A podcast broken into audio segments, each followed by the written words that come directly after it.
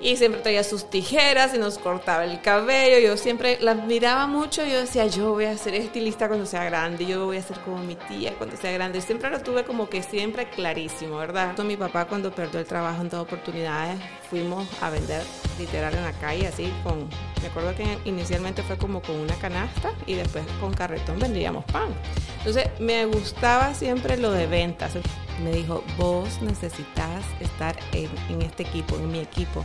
Y una vez ella me dijo, ahora que te paguen, vamos a ir a inscribirte a una academia de belleza. Y así fue, nos fuimos, ella me acompañó, ella me dijo dónde iba a estudiar, yo no conocía aquí.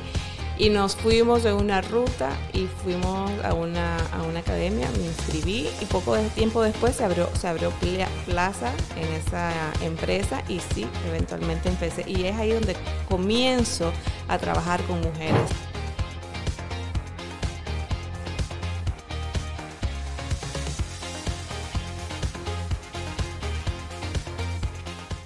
Hola, ¿qué tal amigos? Bienvenidos a un episodio más. Les saluda Gabriela Benedit y estoy contenta de poder estar compartiendo una vez más con todos ustedes.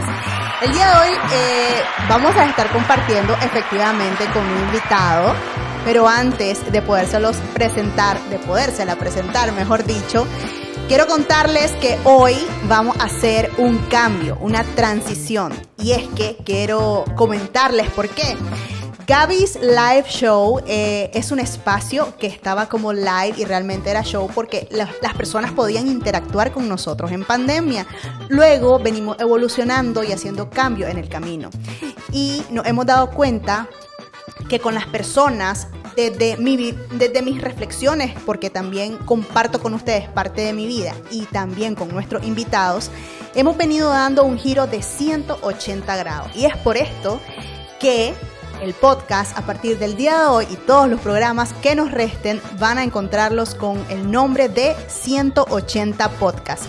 Y no precisamente porque sean 180 podcasts los que vamos a hacer o son 180 podcasts los que ya tenemos, sino que es el giro de nuestras vidas en todo lo que vamos viviendo. Y hoy quiero darle la cordial bienvenida a Gloria Ángeles Darce de Estudio Toque de Ángel. ¿Cómo estás? Feliz, imagínate vos, me tocó justo inaugurar algo. Inaugurar. Eh, eh, me trae buenos recuerdos porque yo siempre he tenido como algo particular en mi vida. Dos nuevos inicios constantemente en todo. Es más, un, día de esto, un día de esto me llamó la atención porque cada vez que le daba like a, un, a una publicación que me gustaba era como que yo completaba el número. Digamos, tenía 149 y yo era la pling 150. O sea, y me pasó con varias y yo dije, ¿qué pasa hoy? O sea, yo era la, la que siempre cerraba el, el, el, para completar el número. Ajá, la pieza, la última pieza para completar. Me estaba como bien consciente y dije, qué raro, aquí, aquí fue 200, aquí fue la 300, pero era así como que siempre cerraba el número. La 60, estaba en, en 59 y era la, la 60. Pero mira, o sea, es el tiempo correcto. Mira que hace tiempo te escribí. Viste te escribí mucho antes, o sea, no sé, te escribí hace como, no sé, un año por ahí, ¿verdad? Más o menos ocho meses. Eh, para que pudiésemos compartir en el podcast, pero bueno, gracias a Dios se está dando en el momento perfecto. Yo creo que más perfecto imposible, porque estoy en una etapa de mi vida totalmente distinta. Si hubiera sido hace un año, no, yo creo que hubieras, me hubieras corrido el podcast, pero ahorita estoy siendo otra persona. eh, más consciente, más plena, más vivaz, o sea, eh, cambié todo lo que estaba viendo hace un año, ¿verdad? Que ha sido un camino que es largo, de hecho, vivir el duelo, ¿verdad? Y, varios duelos simultáneos también. Entonces estuve un tiempo así como bien em, en el mismo proceso de, de, lo que incluye esto, pues estaba en otra en otra sintonía quizás, pero ahorita sí, ya, lo, ya, lo, logré transformar y ha sido un camino bastante bonito el proceso, ¿verdad? A veces uno no se da cuenta hasta que está avanzando y decís, oh my God, o sea, estoy orgullosa de la Gloria Ángeles, que me estoy convirtiendo y abrazo a aquella Gloria Ángeles que ya dejé atrás también porque es parte de mi proceso, pero pero estoy en otra etapa, así que... Sí, de hecho lo, lo compartía con alguien, con, con, Roxana Vega exactamente. Ay, también, Me decía la Roxana, si es que nosotros somos unos seres que estamos en constante evolución y siempre estamos, tenemos que estar abiertos a los cambios de una forma positiva porque siempre te ayudan a crecer. Eso va, ¿verdad?, en dependencia de la actitud con la que vos lo tomes.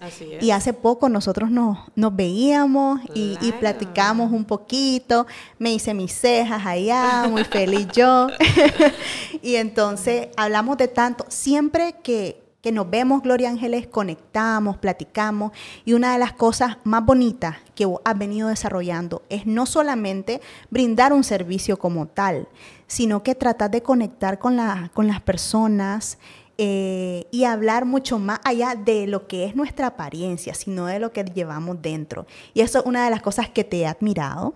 Gracias. Eh, has venido desarrollando un contenido en redes, eh, en tus plataformas eh, específicamente de Instagram, eh, todo el contenido que vos dirigís, aparte de que obviamente nos cuidamos, que las cejas, que las pestañas y todos los servicios que brindás van más allá de lo superficial. Entonces, vos has venido creando un contenido que ahora lo estás hasta eh, exteriorizando en, el sentido de que hasta compartís con mujeres y motivás, ¿verdad? Claro.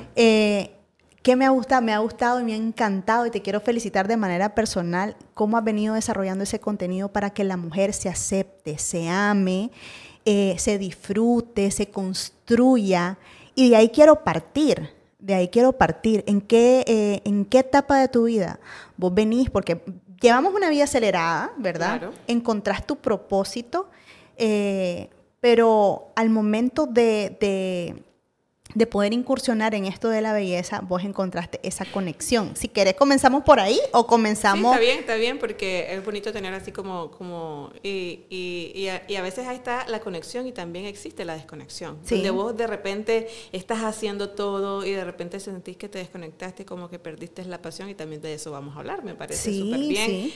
Pero sí, fíjate que yo tengo una, una amada tía, hermana de mi papá, que ella tenía un salón de belleza y ella cuando viajaba a Chinandega, yo soy chinandegana igual que mi familia, pero ella vivía acá en Managua, ¿verdad? Entonces cuando viajaba a Chinandega a visitarnos, pues ella venía y siempre traía sus tijeras y nos cortaba el cabello. Yo siempre la admiraba mucho. Yo decía, yo voy a ser estilista cuando sea grande, yo voy a ser como mi tía cuando sea grande. Siempre lo tuve como que siempre clarísimo, ¿verdad? Resultó que que una de mis hermanas, somos cuatro hermanos, ¿verdad? Eh, un varón y tres mujeres. La que me sigue a mí, yo, yo, soy después del varón, después Brenda y después Carolina. Brenda ya lo traía nato, o sea, ella nos peinaba, nos hacía, nos tornaba.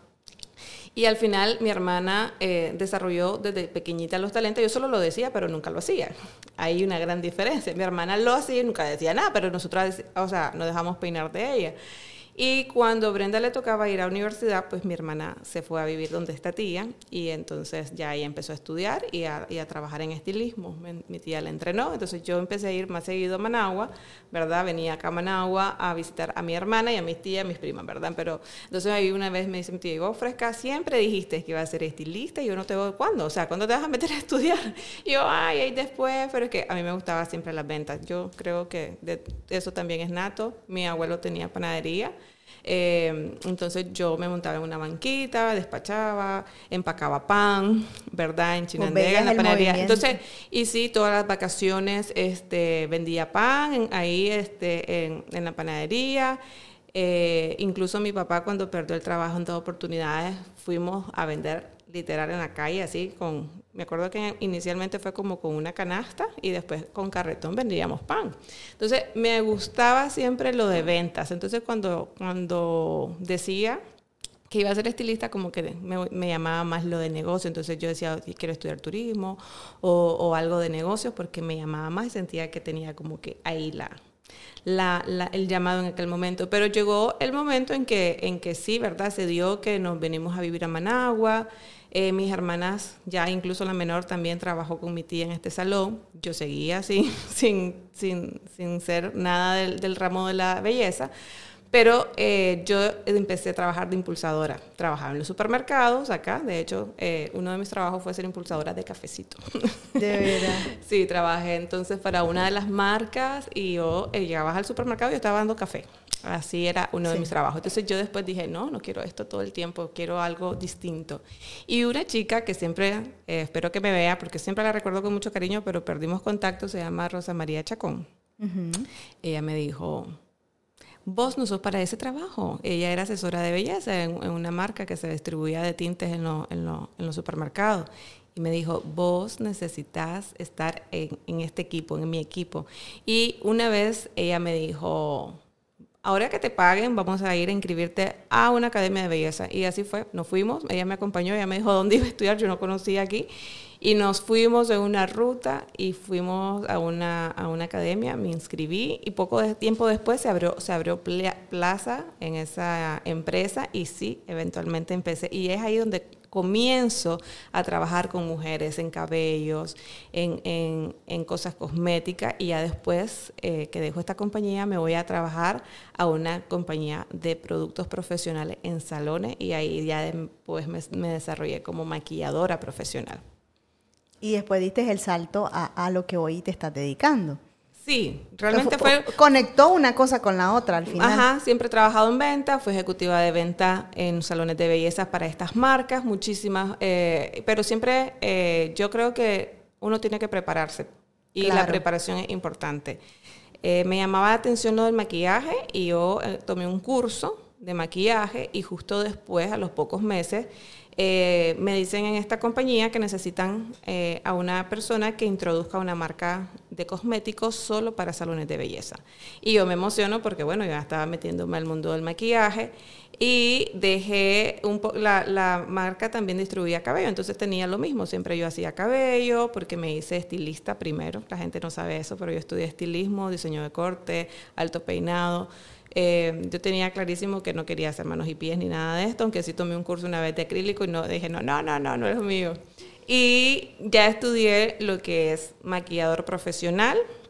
En un momento manejé también la marca que ellos me dijeron, ¿sabes qué? Vamos eh, eh, a ponerte como maquilladora porque el maquillista se había ido a la empresa. Entonces me dijeron, es más fácil conseguir un ejecutivo de ventas que una maquillista. Y vos te manejas de pe a pala la línea. Entonces fue más fácil y ahí me empezaron a formar internacionalmente como maquilladora. Incluso eh, llegué a apasionarme tanto por el maquillaje que, que el gerente regional de, de Latinoamérica de esta, de esta marca, me empezó a mandar a otros países y fue súper bonito porque estuve en Tarima ante 800 estilistas en El Salvador, estuve muchas veces en Honduras, Fui también a eventos de maquillaje a Guatemala, entonces fue súper bonito porque andaba ya en la parte de Centroamérica en aquel momento, entonces me sirvió muchísimo.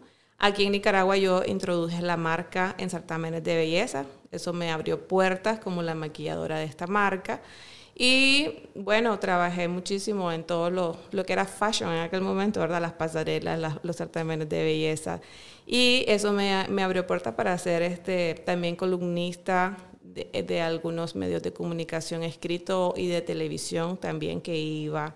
Entonces ahí me, me empecé a hacer una marca sin darme cuenta, la marca personal, pero entonces me, me, me, invitaban a segmentos de belleza, maquillaba a alguien en vivo, daba trucos, daba tips, escribía. Entonces ahí es donde cuando llegó el famoso Facebook, ¿verdad? Que yo tenía un poco de resistencia, decía, no, eso de que la gente te esté viendo, yo como que no. Eh, abrí personal porque mis hermanas en ese momento estaban fuera del país viviendo. Me dijeron, no niña, abrí tu Facebook, por ahí nos vamos a comunicar, pues lo tenés en llamado, no tenés que tener a todo el mundo. Y así fue como lo abrí, pero ya después eh, vi, una vez que me hice de hecho micropigmentación, en uno de los entrenamientos que yo fui fuera, me hice y yo puse una foto y fue como que el boom, todo el mundo, Gloria Ángela, esa ceja, esa ceja, todo el mundo, ¿te hiciste la ceja?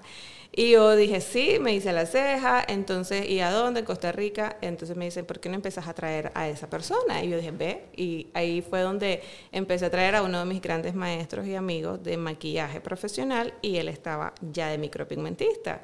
Entonces yo lo traía, le armaba grupos de 10 personas cada mes él me enseñó, me empezó a pulir y trabajamos de esta forma. Como yo siempre que maquillaba era mi firma la ceja, la gente me decía, yo moriría por estas cejas todos los días, no tendría que hacérmela, o sea, ¿por qué no aprendes a tatuar? Y yo le decía, no, es el tatuaje no es bonito, se ponen verdes, se ponen azules, no es bonito. Entonces, eh, después salió la micropigmentación y ahí fue donde yo investigué, me gustó el tema de que la micropigmentación se borraba Y ya Adrián dejó de venir, pero sí él me entrenó mucho, ¿verdad? Con la primera fase de, que se trabajaba en aquel momento, micropigmentación un poco más rústica, porque apenas empezaba, estamos hablando hace más de 10 años. Sí. Pero bueno, ahí fue donde yo empecé a especializarme, entonces yo siempre le dibujaba a él, a la clienta las cejas, se la pasaba a él, así trabajábamos, vos venías, yo te las dibujaba, te las marcaba, y entonces ya puede pasar con él, entonces él venía y te hacía la, las cejas. Él me empezó a insistirme, o sea, métete a esto, o sea, yo decía, ni loca, o sea, no se me ocurre hacer cejas micropigmentadas.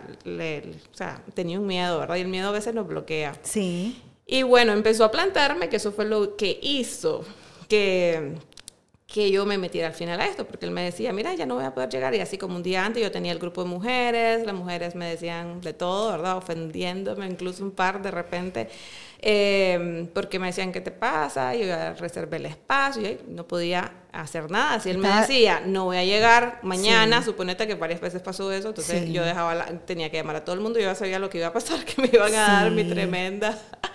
Pero bueno. O sea, prácticamente te fueron orillando para, para ir, ir caminando un paso adelante, o sea, como entrenándote en el camino bueno, y luego... a la fuerza, porque a veces no entendemos a las buenas y a veces tenemos que entender un poco la fuerza, ¿verdad? Entonces me vi forzada, eh, yo invité a una persona que me habían dicho que era muy buena, hice lo mismo, quise hacer lo mismo que hacía con Adrián, yo le hacía la ceja, pero ella venía y le cambiaba la forma a las personas, o sea, y con ella realmente tuve dos personas que no quedaron con un bonito trabajo. Eh, y ahí fue donde yo dije, ¿cómo puede ser que yo esté dando mi talento, mi clienta a otra persona que no eh, lo ve con mismo amor, lo miraba quizás más, más solo el signo dólar a la clienta, yo siempre he sido la parte más humana, ¿verdad? Eh, y entonces dije, no, me voy a ir a entrenar. Y así fue como decidí irme a entrenar a Estados Unidos inicialmente Después ya fui a Colombia, después fui a, a, España, que estuve también en, una maestría intensa de micropigmentación, con ojos, labios. Ahí tuve uno de los grandes placeres estar con los 12 más ranqueados de la industria de la micropigmentación. Aprendí muchísimo. Y me metí y he invertido muchísimo en, en la educación, porque creo que, que cuando vos vendes un servicio, no estás vendiendo el precio que la gente que ve, porque mucho de lo que vos entregas ni siquiera lo paga el, el, intercambio eh, monetario, ¿verdad? Sino que es el valor, el valor, por ejemplo, es tu cara, ¿me entendés? Y trabajamos con la materia prima que es el autoestima. Entonces, si vos venís y escoges un servicio vía precio, buscando sentirte mejor y te va peor, o sea, eso es triste. A mí me, me vive pasando actualmente que recibo personas con trabajos mal realizados. Eh, en esta industria de la micropigmentación, que estamos hablando ya de maquillaje, yo pasé a ser maquillista profesional por 17 años, ya tengo 10 años siendo micropigmentista certificada en más de 7 países. Me, me, puse como propuesta porque a mí me pasó que me hicieron un mal trabajo de micropigmentación una vez. Y como yo lo viví, me hicieron doble cola, me hicieron un diseño que no era.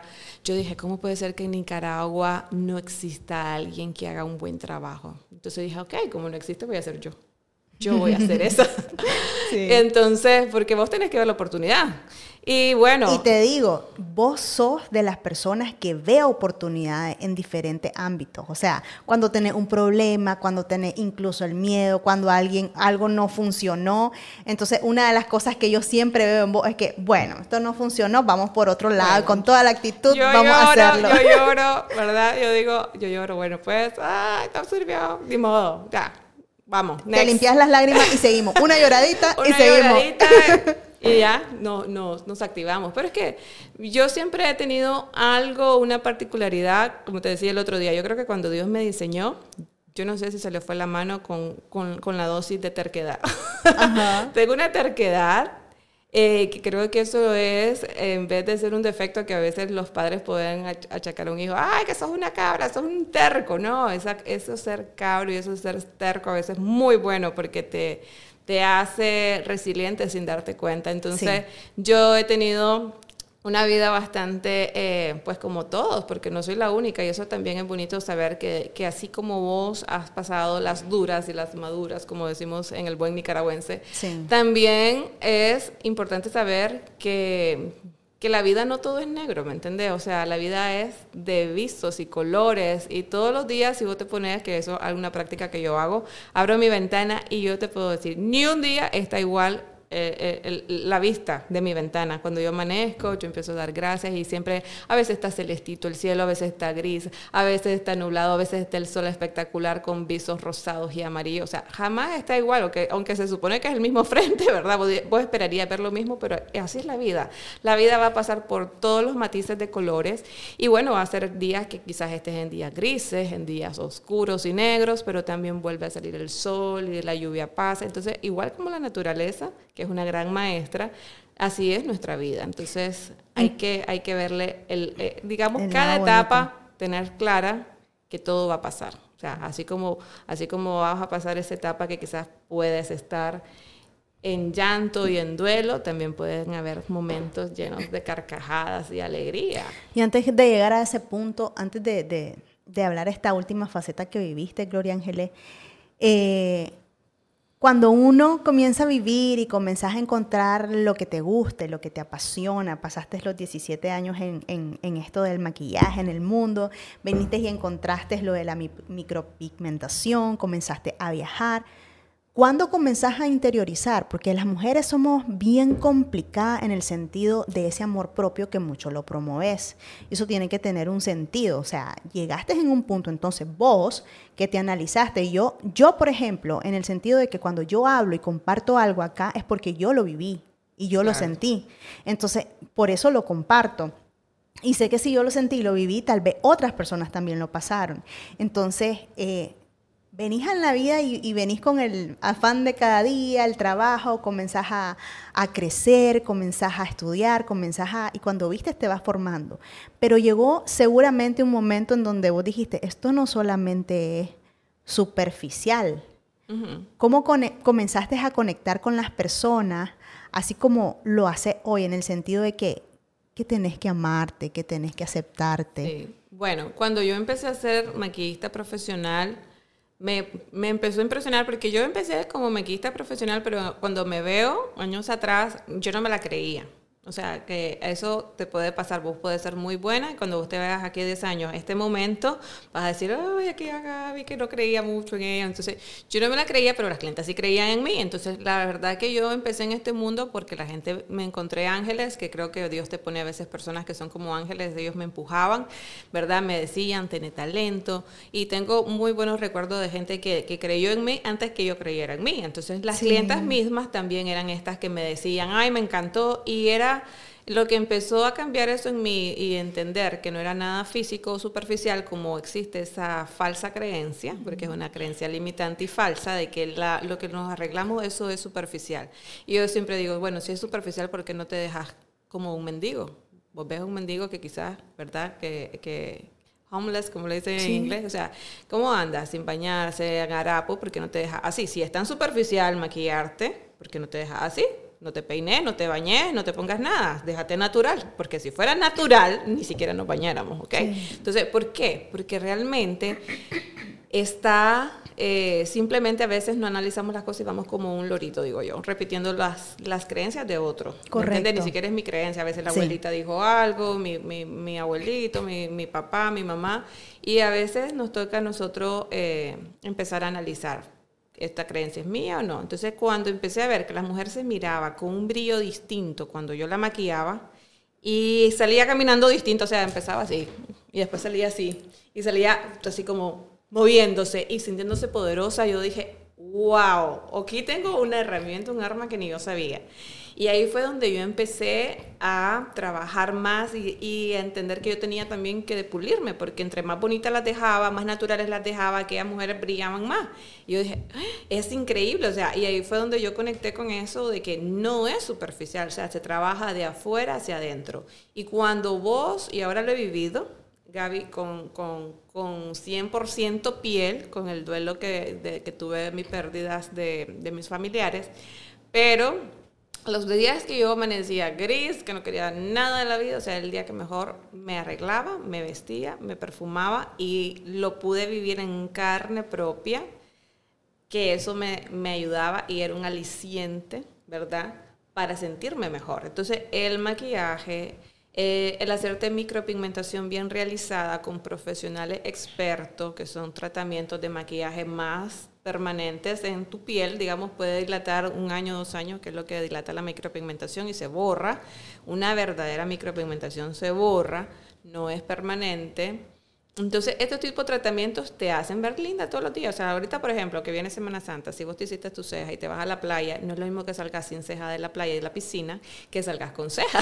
o sea, vos te sentís así como que poderosa. Entonces, a veces tener unos labios más rosaditos, una línea de ojos bien definida, con micropigmentación te hace que te sientas bien. Entonces, por eso es que yo me he esforzado en dar calidad y servicio porque entiendo que lo que estás buscando es sentirte mejor. Entonces, si vos ya no te sentís bien con, con, vos misma y vos decís, te hablas mal al espejo, porque todas hemos tenido esa fase donde nosotras inconscientemente nos hablamos terrible al espejo, nos decimos, estoy gorda, esta celulitis, esta estría, esto, lo otro, esta ceja no me gusta, que mucha cadera, que poco pecho, que mucho pecho, o sea, es divertido nosotras, ¿verdad? La que tiene una, vos querés la pompi que, que dice queja que tiene mucha, que, que mucha cadera, o decir, pero yo no tengo, dámelas a mí. Entonces, esa conversación inconsciente que nos hacemos frente al espejo cuando vos tenés un tratamiento bien realizado hace que dejes de criticarte. Entonces, por ejemplo, ah, que mi nariz es muy grande. Que te digo que eso es algo que yo decía, ¿verdad? Entonces yo me hice las cejas, tanto remedio. O sea, ya las cejas me niveló mi estructura natural. Lo que pasa es que yo había desbaratado mi estructura natural de mi ceja, que eso nos pasó a todas, nos, hacíamos, nos hacíamos un hilito porque eso era la moda, entre más hilitos mejor. Y esto hacía que yo estuviera viendo defectos que no había en mí. Entonces, ¿qué pasó? Cuando me hice una ceja muy bien diseñadita, ya, y aprendí trucos de maquillaje, entonces yo me veo en el espejo y me veo bella, guapa, espectacular, ya no, ya no tengo necesidad de hablarme tan feo y eso va a repercutir obviamente en mi relación, que la relación más importante es con vos misma, porque es con quien pasas toda tu vida. Por ejemplo, no tenemos garantía cuánto tiempo vamos a pasar con nuestros padres, nuestros amigos, nuestros esposos, nuestros seres queridos, pero vos pasas hablando con vos misma todos los días de tu vida. Entonces, ¿qué te estás contando? ¿Qué te estás diciendo? Y en eso, si a eso le sumamos que te hacen un trabajo mal realizado, y te toca verte, si no te gustabas antes y te toca verte con unas cejas mal hechas todos los días, es de llorar. o sea, en vez de en vez de ponerte la autoestima aquí, subírtela, te la ponen abajo, entonces yo dije, ¿cómo voy a, voy a hacer para entregar la mejor calidad? Y dije, profesionalizándome, entonces me he ido a 200 mil el curso, me ha tocado tomar avión y todo. Y siempre, eh, y siempre mejoras. Siempre, siempre, mejoró, pero que también la práctica hace el maestro. Y esto es en el tiempo. A veces la gente quiere lograr lo que yo he logrado en 10 años y ellos lograrlo en un año. Entonces, si tenés el talento, la perspicacia de hacerlo, yo no digo que no lo puedas lograr, porque hay gente que es talentosa y hay gente que nos esforzamos. Somos dos tipos de personas que existimos. Tal vez yo hago algo muy bien porque me ha tocado años hacerlo y tal vez vos ya lo tenés nato. Entonces, pero si te profesionalizas, es mucho mejor. Es mucho mejor porque también vas a tener respeto. Es como yo le he dicho a mis alumnos. Vos irías a un médico que, que te diga, yo estudié en YouTube o sea, si yo voy a un, médico y me dice ese médico, es que, es que yo vi unos videos de YouTube, entonces fíjate que te voy a recetar esto. O sea, yo salgo corriendo. Pero muchos maquillistas hacen eso. O sea, soy maquillista porque yo vi videos en YouTube. O sea, mi amor, está bien que haya sido así. Y qué bien si se te da viendo YouTube. Pero anda cuando puedas ahorrar, recoger y profesionalizarte. Porque a veces uno mismo vulgariza su industria. Entonces yo siempre he estado en contra de eso, ¿verdad? Pero, pero es, una, es una lucha porque al final la gente a veces, como te decía, se va vía precio. A veces cuando uno está empezando en la industria se, se desespera y da un precio bajito para competir. Yo siempre digo, competir por calidad y no por precio. Porque, ¿qué pasa con una calidad? Digamos, si no has practicado mucho, si no tienes mucha experiencia, y como también siempre le digo a mis alumnos cuando doy clases, ya sea maquillador profesional o cualquiera de las técnicas que hago en mi estudio, yo les digo, en la medida que vos cobres bien, vas a poder irte fuera del país a profesionalizarte en la y usar buenos productos. Porque olvídate que yo voy a recibir un Mercedes-Benz si estoy comprando un carro de baja gama para no mencionar otros, sino ofender. Pero, por ejemplo, no puedo esperar por 300 dólares, eh, ¿verdad? Algo de mil dólares. Entonces, si yo estoy pagando 100, voy a recibir algo en base a 100. Correcto. Entonces, eso pasa en todos los productos, ¿verdad? Y en ese, y en ese sentido, eh, Glory, Eh, sí, te, te eh, concuerdo con vos con esta parte de que hay que formarte, ¿verdad? Eh, hay que ahorrar para poder invertir en uno mismo. Imagino que en los primeros pasos de la micropigmentación, cuando comenzaste a, a brindar el servicio, claro, ya venías puliéndote porque con 17 años de maquillaje, pues ya tenés una formación Tenía una base, in- pero increíble. es totalmente Es- distinto. sí, es distinto, pero a la hora, o sea, cuando vos estás con certificaciones en tantos países, implica que el precio no va a ser lo mismo, ¿me Ah, entendés? pues, Entonces claro. aumenta. Y te enfrentas a una cultura, ¿verdad? Que, que- que la gente está acostumbrada a irse por lo más barato, porque es real. Nos pasa incluso hasta en la producción audiovisual. O sea, la gente eh, vos no le enseñás el equipo ni, ni el resultado. O sea, si le decís tanto que es menos que la competencia, o sea, vos no te vas porque, entonces, ¿vos qué me vas a dar? ¿Cuál es el- la diferenciación? ¿Cuál es el valor agregado? ¿Qué, ¿Cuál es tu oferta?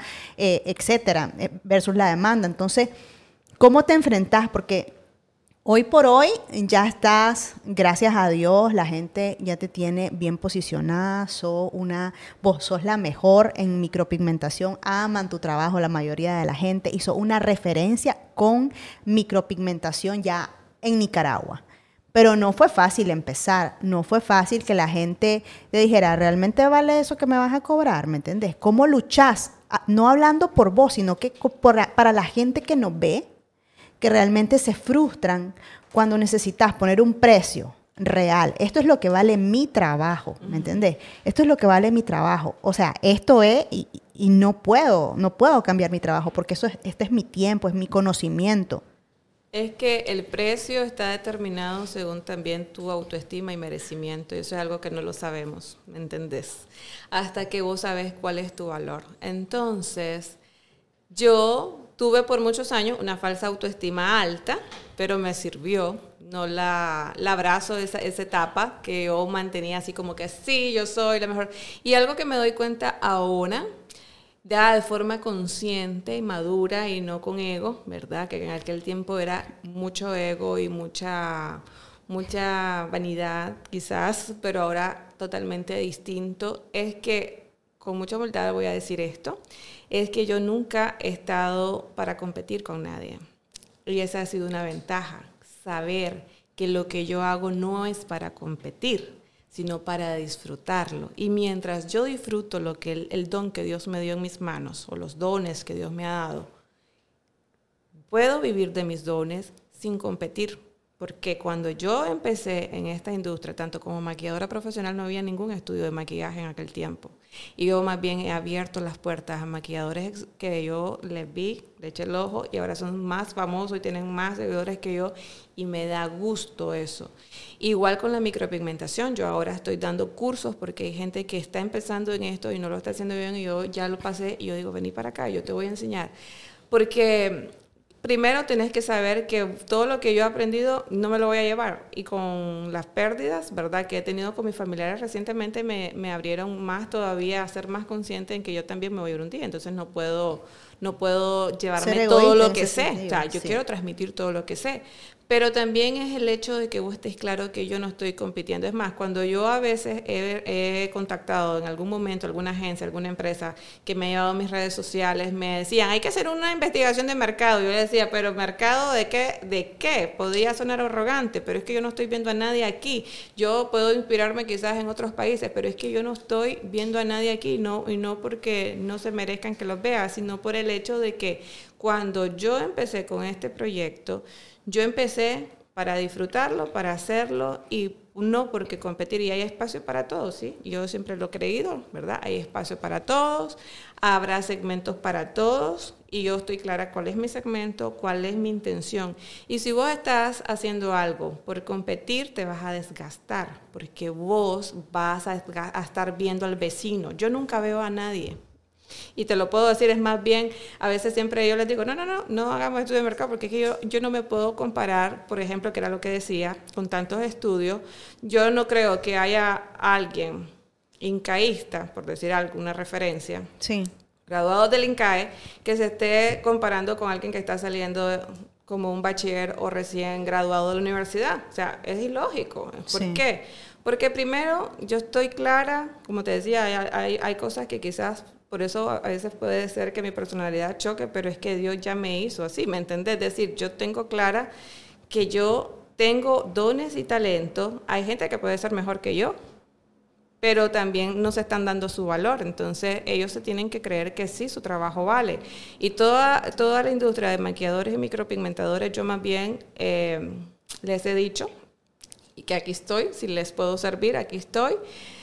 Pero les he dicho que se valoren y que no eh, vulgaricen su trabajo. A todos, cuando he tenido la oportunidad en, algunos momentos con algunos maquillistas, una vez me dijeron unos maquillistas que son muy buenos y muy buena referencia. En aquel momento ellos, ellos venían bastante seguidores, sus lives, sus cosas. Y una vez me fui a comer con ellos y ellos me dijeron, queremos que nos, dije, digas un consejo. Y yo les dije, eh, para crecer, obviamente ellos me estaban pidiendo un consejo. Entonces les digo, el mejor consejo que les puedo dar es profesionalícense. Y les dije eso, o sea, no puedes decir yo estudié YouTube y a mí se me da hacer un maquillaje perrísimo porque yo soy experta viendo YouTube, no mi amor, váyase. Y ellos ahora se han ido y yo cuando los veo que salen y eso, yo digo feliz. Y ya dejaron de usar porque les dije, en la medida que ustedes cobren mejor, no van a poder usar los productos que yo estoy usando. Yo uso Chanel, yo uso Dior, yo uso Lancome, yo uso MAC. Entonces yo empecé igual con productos patitos, como decimos, ¿verdad? Eh, con todo lo del supermercado, con una brochita no buena, pero en la medida que vos das un valor agregado, yo, por ejemplo, atiendo de forma privada y personalizada, conmigo no haces cola, no perdes tu tiempo, llegas, ahora que estoy en otro sitio, pues la gente dice, todas dicen, aquí huele a paz, o sea, eh, estás dando cosas que no encontrás, porque no es lo mismo llegar a perder a un sitio, ¿verdad? Dos horas de tu vida y no, no te, no te atienden nunca, exactamente, salís insatisfecha. Entonces, cuando vos estás clara de que vos, qué es lo que querés, vas a saber que no vas a competir y vas a saber que va a haber gente. Sí, yo lo, yo lo he tenido clarísimo eso. Yo sé que va ahorita en Nicaragua igual va a haber más gente haciendo esto y por eso yo estoy abierta a, dar ese conocimiento y ayudarles. ¿Por qué? Porque no me voy a llevar todo el conocimiento y porque la verdad que no voy a, yo no voy a atender a 6 millones de personas que somos en Nicaragua o con estas dos manos. Entonces, ¿qué pasa? Es simplemente estar claro de que no tenés que competir y no tenés que pelearte solo porque ella hace ceja, que a veces nos pasa en la industria, ¿verdad? Entonces, a veces sí hay esa, e, ese celo que empiezas así como que, ay, ya me está copiando mi idea. Pero una vez eh, Dios me susurró al oído diciendo algo. Las personas que copian o replican tu idea, es porque tu idea es buena. Y ahí empecé a cambiar mi forma de pensar. Y otra, otra idea que tengo ahora es que al líder se copia. Y si vos no estás lista para ser líder, va a molestarte que te copien, porque el, líder es el que siempre inspira, el que siempre lo, lo Y se alegra de que crezcan y exactamente. Entonces, ¿qué pasa? Empecé a cambiar, pero obviamente cuando vos estás con ese ego, obviamente decís, ah, está, me está copiando, todo lo que hago lo copio. Ah, entonces yo empecé a sentirme feliz cuando decía, ve, y esta me copió, pues quiere decir que mi idea no está, no está perdida, no, quiere decir que mi idea está bastante buena, porque si lo está replicando es porque algo bueno vio en mí. Entonces, claro, como te digo, es todo un proceso en que uno va transformándose, ¿verdad? Sí, claro. Y que vas viendo la vida distinta. Yo siempre le digo a mis amigas, ya no soy la misma Gloria Ángela la semana pasada, ni siquiera la misma Gloria Ángela de ayer. Entonces, la, la, Gloria Ángela con mucho ego que existió y con muchas cosas y con muchas ideas, que ya las desarmé, esas ideas que no eran mías. Y he estado en esta búsqueda de entender quién soy, lo que hago, cómo lo hago, porque lo hago. Y ahora me cuestiono muchísimas cosas que antes las hacía, porque entiendo que había una niña dolida también, una niña interior que no había sanado. Entonces, ahora cuando hago los servicios de micropigmentación con las mujeres, eh, pues hablamos de todo esto porque, como me decía una amiga, vos sos mentora. Una mentora es lo que haces vos también. Es decir, hablamos de lo que hemos vivido. Vos no podés hablar de algo que no has vivido, ¿verdad? De forma más profunda, de forma superficial podemos dar opiniones, que todos los seres humanos cometemos ese gran error de opinar sobre algo que no estamos sintiendo ni viviendo y criticando algo que no sabes cómo vos lo manejarías, porque a veces esa, mejor, esa persona está haciendo lo mejor que puede con los recursos que tiene en ese momento. Entonces, es eso, es saber que no tenés que competir, que hagas las cosas por amor y pasión y el dinero va a llegar porque podés vivir de tu pasión. A veces vos crees, vos decís, ay, es que yo soy el mejor haciendo eh, esta torta. Amor, vendela, vendela. Ponerla a vender y puedes vender dos mil tortas diarios y vas a ver que haces hasta miles de sucursales si quisieras, si esa es tu visión, porque otra cosa que tenés que tener clara es que tu sueño no es el sueño de nadie. Hay personas que están abriendo eh, salones, lugares de estéticas y, y, están copiando el mismo formato. Y yo estoy clarísima cuál es mi formato. Mi formato desde que nació es que yo iba a tener el control sobre el servicio porque eh, yo soy la que estudié y eso es lo que le gusta a mi cliente, que yo soy la que estudié, yo y soy la, que, me y yo soy la que atendí. Entonces, yo nunca me he visto con 20 mil mujeres ahí atendiendo y eso. Que en su momento se pudiera dar, estaría abierta, como yo siempre digo, si hubiese alguien que haga el servicio mejor que yo o igual que yo.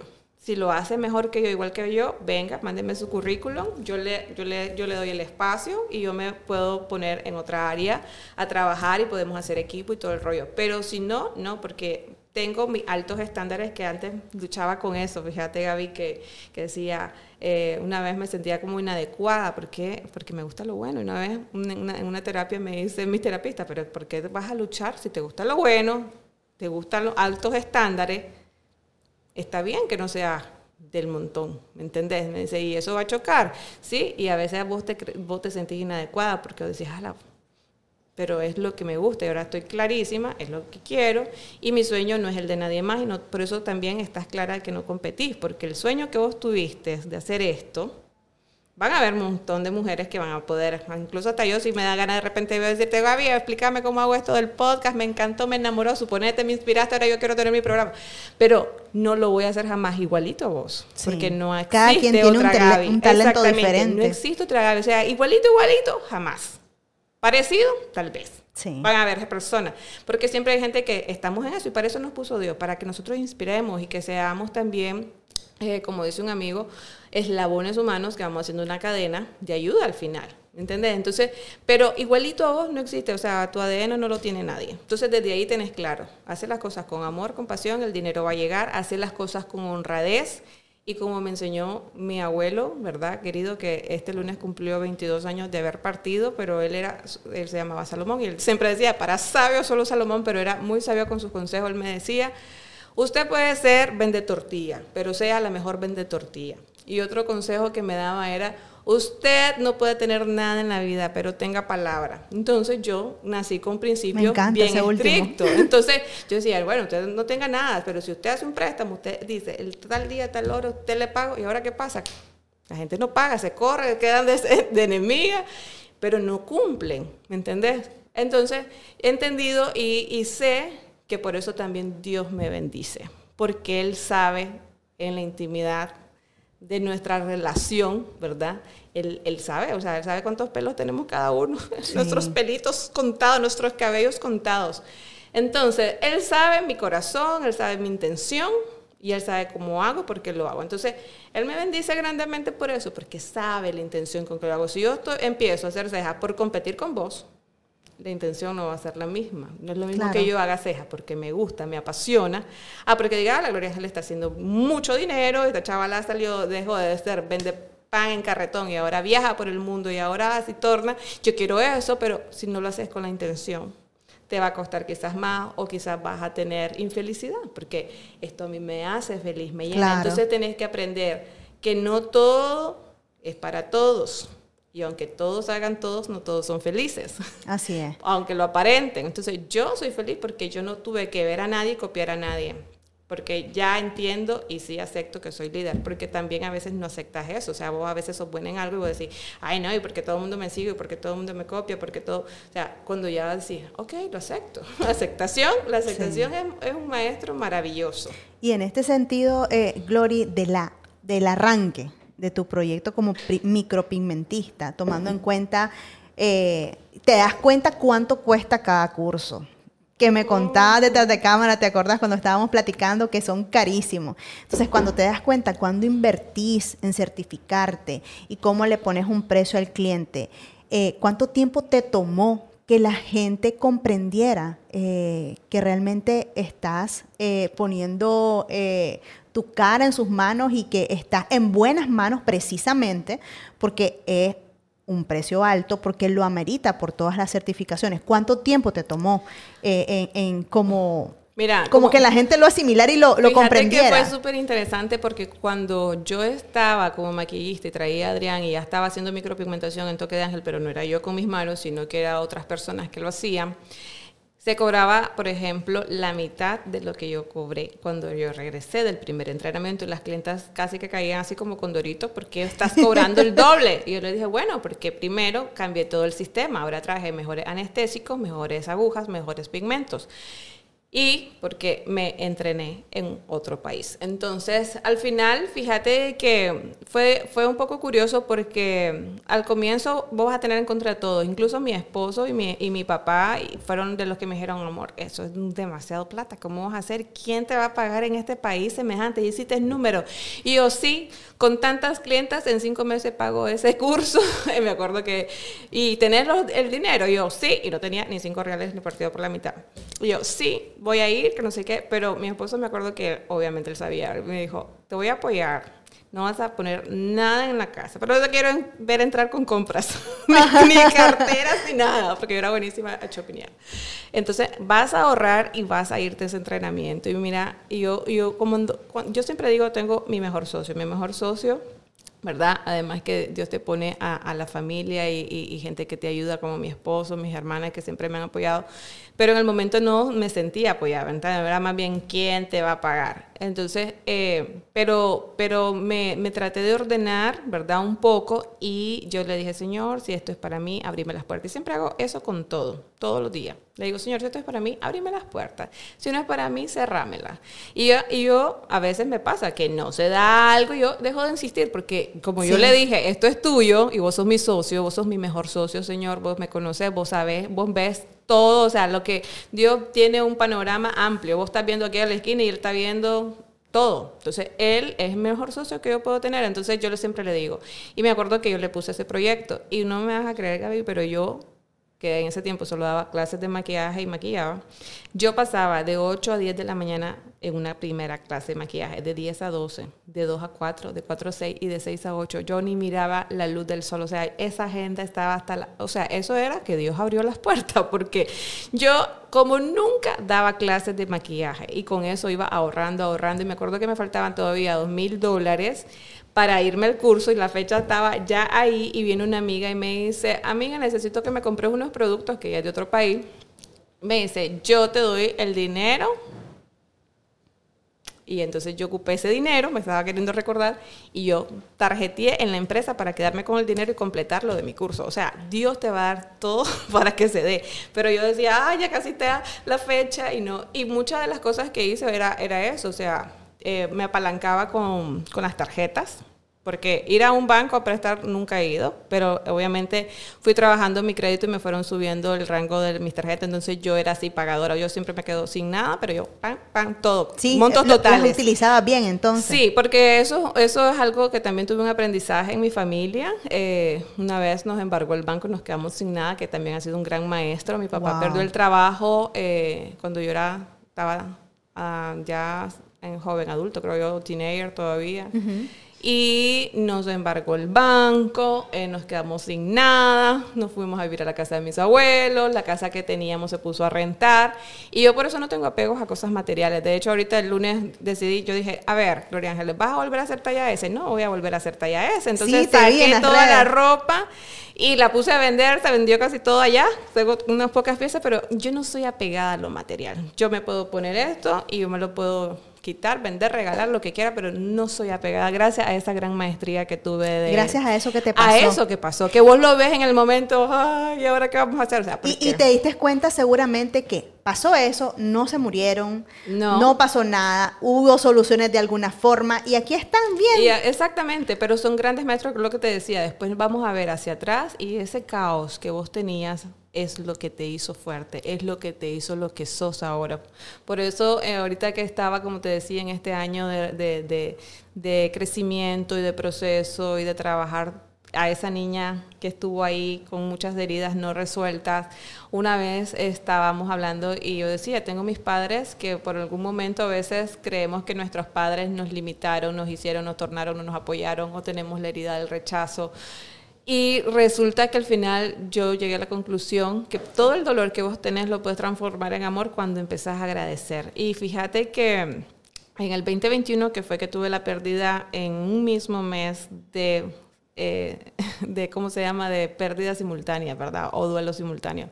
Yo el primero de junio del 2021 elegí decidí eh, romper una sociedad que tenía en ese momento entonces ya sabía que iba a pasar un duelo económico, ¿verdad? Porque cuando hace esto vas a perder plata, muy posiblemente la amistad, ya lo sabía que podía pasar, entonces ya había visto todos los panoramas y dije, no importa, lo voy a hacer porque mi paz no tiene precio. Al día 4, eso fue el primero de junio, el día 4 muere mi abuelita, que vos sabés que las abuelitas son como unas madres, con la diferencia que para mí son alcahuetísimas, ¿verdad? Entonces es como que un dolor fuerte, pero bueno, y el día 24 del mismo mes eh, murió mi hermano por COVID Delta. Entonces, yo el 1 de junio me acuerdo que había dicho, Señor, dame todo lo que me tenés y justo pasó todo esto. Entonces fue como que, ¿a qué hora dije? Esto no era. No, ¿a, qué hora, dije? Porque, entonces en ese proceso de duelo, de, procesar tantos duelos simultáneos con otros que todavía no me atrevo a contar, tal vez más adelante me contaré, pero los duelos no solo son pérdidas eh, físicas de seres amados, son quizás divorcios, quizás embarazos no dados, o quizás se dio el embarazo y perdiste al bebé, quizás es un duelo económico, perdiste plata creyendo que te iba a funcionar y no funcionó, una sociedad o un negocio. O, un duelo puede ser que tus padres están vivos, pero no les hablas porque hay un lío ahí. O sea, hay tantos duelos. Tantas cosas. ¿Verdad? Pero ha sido un proceso que en este periodo a mí han, habido dos textos bíblicos que a mí me encantan. Yo no soy religiosa, pero me gusta mucho la parte espiritual, siempre lo digo. Y hay dos textos que hay uno que siempre me resonaban. Y era uno, ese, dad gracia en todo momento. Dad gracia en todo momento. Yo decía, ¿cómo voy a dar gracia que mi hermano se murió? ¿Cómo voy a dar gracia? Pero fíjate que lo llegué a hacer yo dije, Señor, gracias, porque como lo hiciste fue perfecto, porque empecé a ver que pudo haber sido peor. O sea, mi hermano vivía en Guatemala. Yo dije, imagínate que hubiese sido que lo matan. Hubiera quedado pensando, ay, ¿por qué lo mataron? ¿Quién fue? O sea, es un, un lío distinto. Y justo como fue, fue perfecto también. Entonces empecé a dar gracias porque en Guatemala era súper estricto la parte de, de COVID. Eh, Solo la parte que para mí, yo creo, Gaby, que es un tema que se hay que tocar, específicamente duelo por COVID, porque es distinto a la muerte natural que tuvo mi abuelita. Por ejemplo, eh, yo me manejé en el mismo mes estos dos duelos familiares distintos. O sea, muere mi abuelita, bueno, me dolía y tenía ese duelo, pero yo tuve un privilegio sobre todos es que yo hablé con mi abuela. Le dije, abuelita, pedile a Dios que te dé más años. Me dijo, no, ya me quiero ir, ya es suficiente. No, entonces le dije, ok, hagamos algo. ¿Cómo quieres tu sepelio? Y yo hablé con eso. Sí, yo dije, estaba como que no podía. Yo dije, no, no, no, hacerlo. Yo soy así que a veces no. Sí, sí, como que sentí algo ya, lo decía. Pero bueno, yo dije, aquí voy. Y yo le dije, ah, entonces hablemos, ¿cómo querés tu sepelio? ¿Cómo lo querés? Bueno, no, yo no soy católica de hace muchos años, no voy a dejar que me pongan una cruz. Yo, por favor, en Chinandega, yo, por favor. Entonces, todo y yo quiero que vos te encargues que no me vayan a faltar con todo eso. Y yo dije, así lo vamos a hacer. Entonces, con mi abuelita fue, bueno, primero cuando ya tenés a alguien mayor es una muerte distinta porque vos lo ves venir inconscientemente. Sí, sí, sí. Lo, de repente te pasa la, la idea, Correcto. abuelita un día se va. sí, es distinto. Pero yo tuve la oportunidad eh, de despedirme, de hablarlo, de hacerlo. Y yo, ella, ella de hecho estuvo bien todo el tiempo, tenía si no mal recuerdo, creo que eran 85, ahí me van a corregir seguramente, pero, eh, pero andaba por ahí, por ese rango, ahorita no lo recuerdo bien. Y ella pues me dijo, ya me quiero ir, quiero descansar, quiero aquí, y lo platicamos y me despedí. Ella solo se enfermó justo una semanita antes, como dos semanas antes, y ella murió de un infarto. Sí. Y entonces ella decía, si me da COVID, por favor, no hagan que me entuben, no quiero morir en hospital y todo. Entonces, gracias a Dios se dio pues, natural. Natural y justo como, como dice una amiga, la muerte de los justos, tu, tu abuelita, porque no sufrió, no estuvo en hospital tantos días, que eso es otra cosa, ¿verdad? increíble. Y bueno, el duelo es distinto, sí, sí duele mucho la pérdida y todo, pero yo siento que dejé el duelo de mi abuelita cuando pasó lo de mi hermano 20 días después porque era un chaval de 42 años, joven, sin ninguna, eh, ninguna prescripción médica que tuviera algo, y fue así como un sopetón, porque no lo veía venir. O sea, él se enfermó domingo y el jueves en la mañanita nos dicen que murió. O sea, fue así como que, o sea, e-, eso, eso fue hace un, hace un, año, más o menos. Eso fue ahorita el junio 21, va a cumplir dos años en este, en este junio. sí. Entonces, pero ha pasado el tiempo, incluso apenas el año pasado en junio, que eso es lo que te digo, que la muerte COVID es distinta. Pude ir presencialmente, porque él murió en Guatemala, al cementerio. ¿Ok? Porque las personas que murieron por COVID, y aquí estarán de acuerdo todos los que les mando un abrazo, los que hemos perdido por COVID, la muerte era horrible porque era una pérdida que no esperabas y aparte por el contexto que no podías despedirte. No es lo mismo que se murió mi abuelita por algo natural y, vamos al, al sepelio, al entierro el covidiano, como digo yo, no tenía nada de eso. O sea, y era como que la, los primeros casos creo que todavía eran peores en el 2020 porque era como que la casa tachada ni nadie quería ir a, saludar a nadie porque no vaya a ser que me pase el COVID. O sea, un, tanta ignorancia de conocimiento, ¿verdad? Y, y, también que creo que no sabemos lidiar con el duelo. lo que logramos hacer siempre es como irnos, ¿verdad? adiós, adiós. O sea, no, no, no sabemos. Es más, a veces somos eh, tan, tan falta de empatía y decimos unas cosas que o sea, te sorprendes de lo que una vez me dijo alguien, ¿cómo hiciste para superar la muerte de tu hermano? Te veo tan feliz.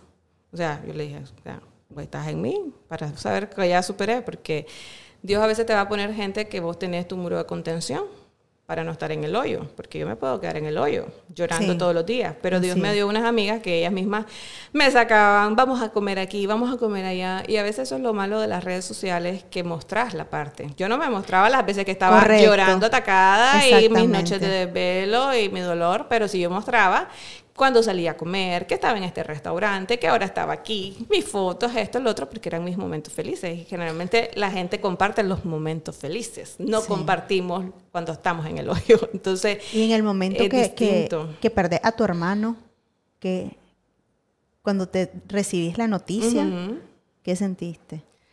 Bueno, es que el duelo tiene muchas etapas. La primera es la negación, o sea, vos decís que, o sea, debe ser otro, no puede ser, será que sí. Y lo peor en nuestro caso, que creo que es un dolor distinto cuando vos, la persona está ahí, vos la tenés a la cuarta, es cuando no está en el mismo país. Es otra, cosa. Yo te voy a decir, eh, y entiendo mucho a la gente que vive fuera de Nicaragua y se tuvo que ir a otro país.